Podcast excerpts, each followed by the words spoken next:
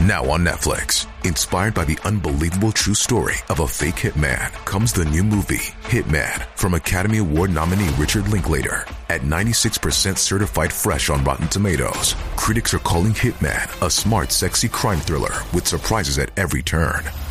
Starring Glenn Powell and Adria Arjona, Hitman. Now playing on Netflix and in select theaters. Rated R.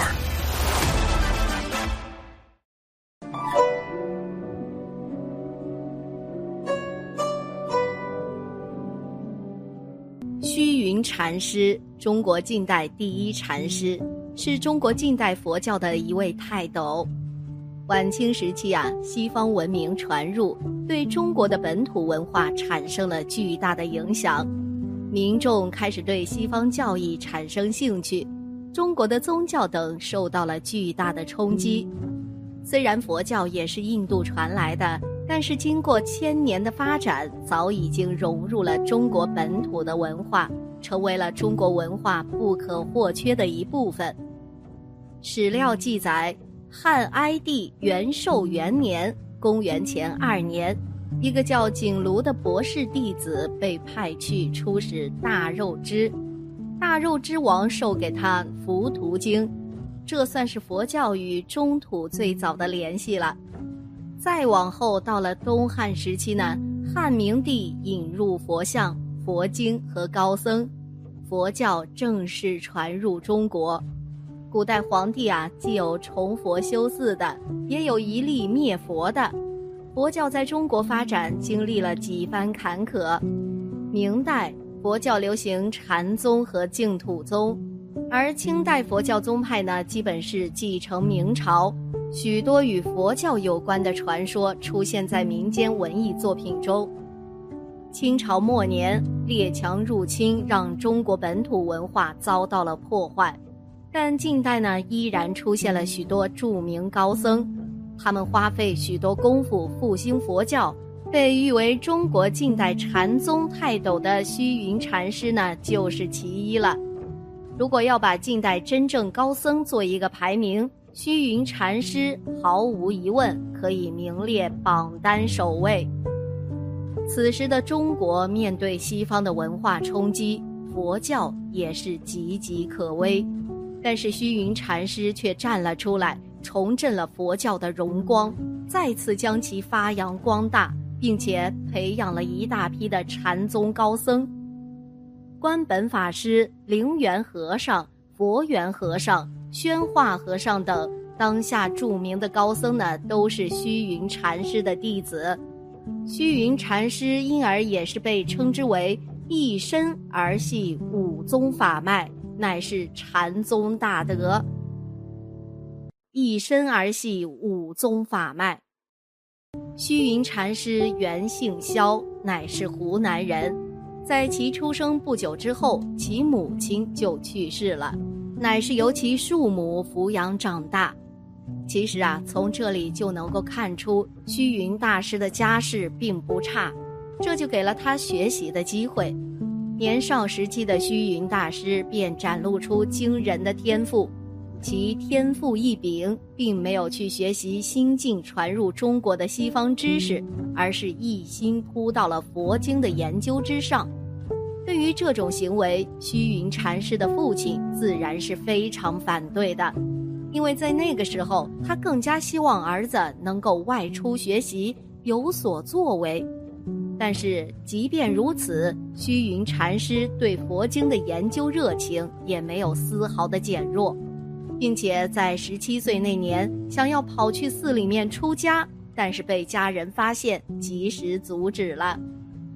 家人为了断绝虚云禅师的出家想法，很快便为他娶了两个妻子。但是此时的虚云出家之意已经非常坚定了，对于女色呢也是一概不亲近。即便他明白父亲为他娶妻其实就是为了打消他的出家念头，但是虚云呢也是没有任何的改变。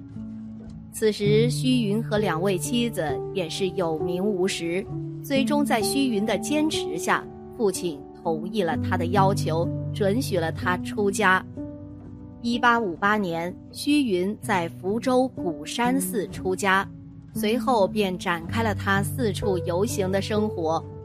虚云一路北上，先后拜访了高明寺、天童寺、天宁寺等众多古刹，走访四大名山。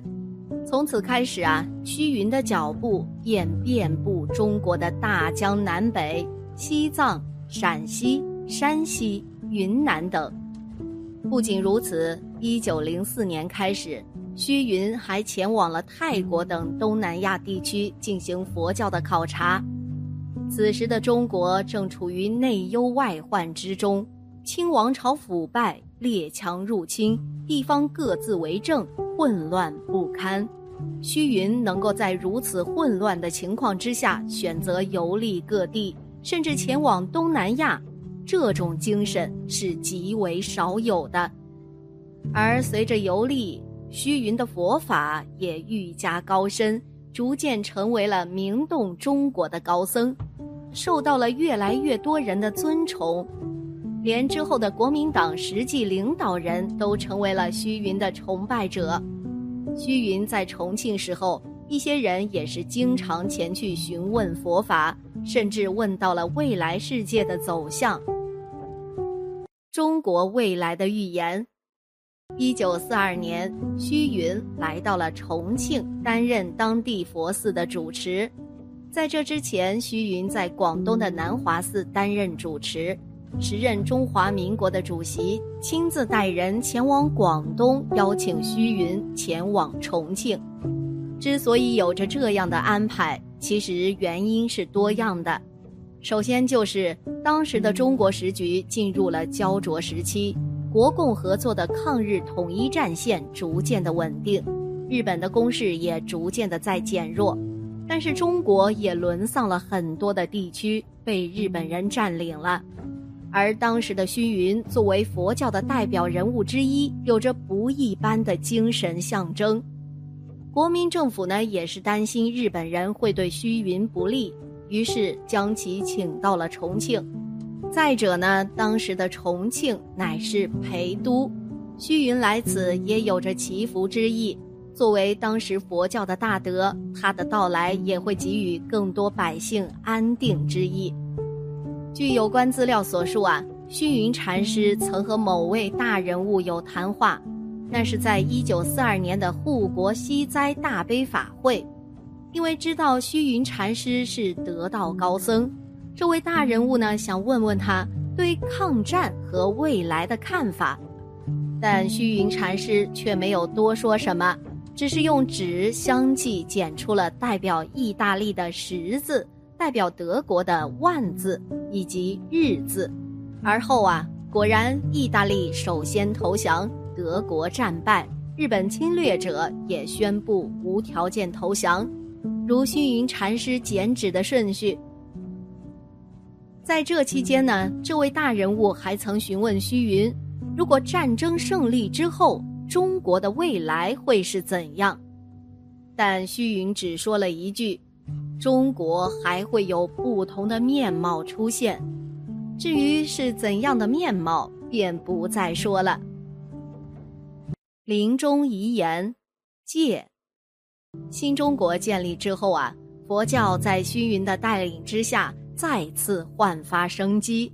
一九五二年，虚云大师受邀前往上海参加和平法会。一九五二年，维也纳召开了世界人民和平大会。当时的国内佛教界呢，为了展现对和平的祈愿，也召开和平法会，召开了水陆道场进行讲经。负责主坛的便是虚云禅师，同时还请了元婴、应慈、净泉、持松、妙真、大悲、如三、守培、清定、维坊等十位大法师例会讲经。在会上，虚云禅师号召佛教徒要发挥自己的力量，维护和平、拥护和平、保卫和平。此时的虚云禅师已经过百岁了，但是依旧身体硬朗，极为健谈，传授佛法。面对信众，泰然自若。一九五九年，一百二十岁的虚云禅师圆寂，临终前仅仅留下了一字遗言：“戒。”至于究竟是何深意，至今都难以彻底说透。也许虚云禅师意在劝谏世人，不为欲望所迷，戒慎修心，行善积德，不为恶。每个人看到这个字都会有不同理解。如果能从中悟到几分真意，也算难得了。总结：虚云禅师一生历经晚清、民国、新中国，所见所知甚广，在佛教之中的地位极高。一生拜访山川古刹，四方游走，到来晚年德高望重，乃是佛教泰斗。更是被尊崇为一身儿系五宗法脉的佛教高僧，其临终遗言虽只一字，但是却包罗万象，智者所得万千。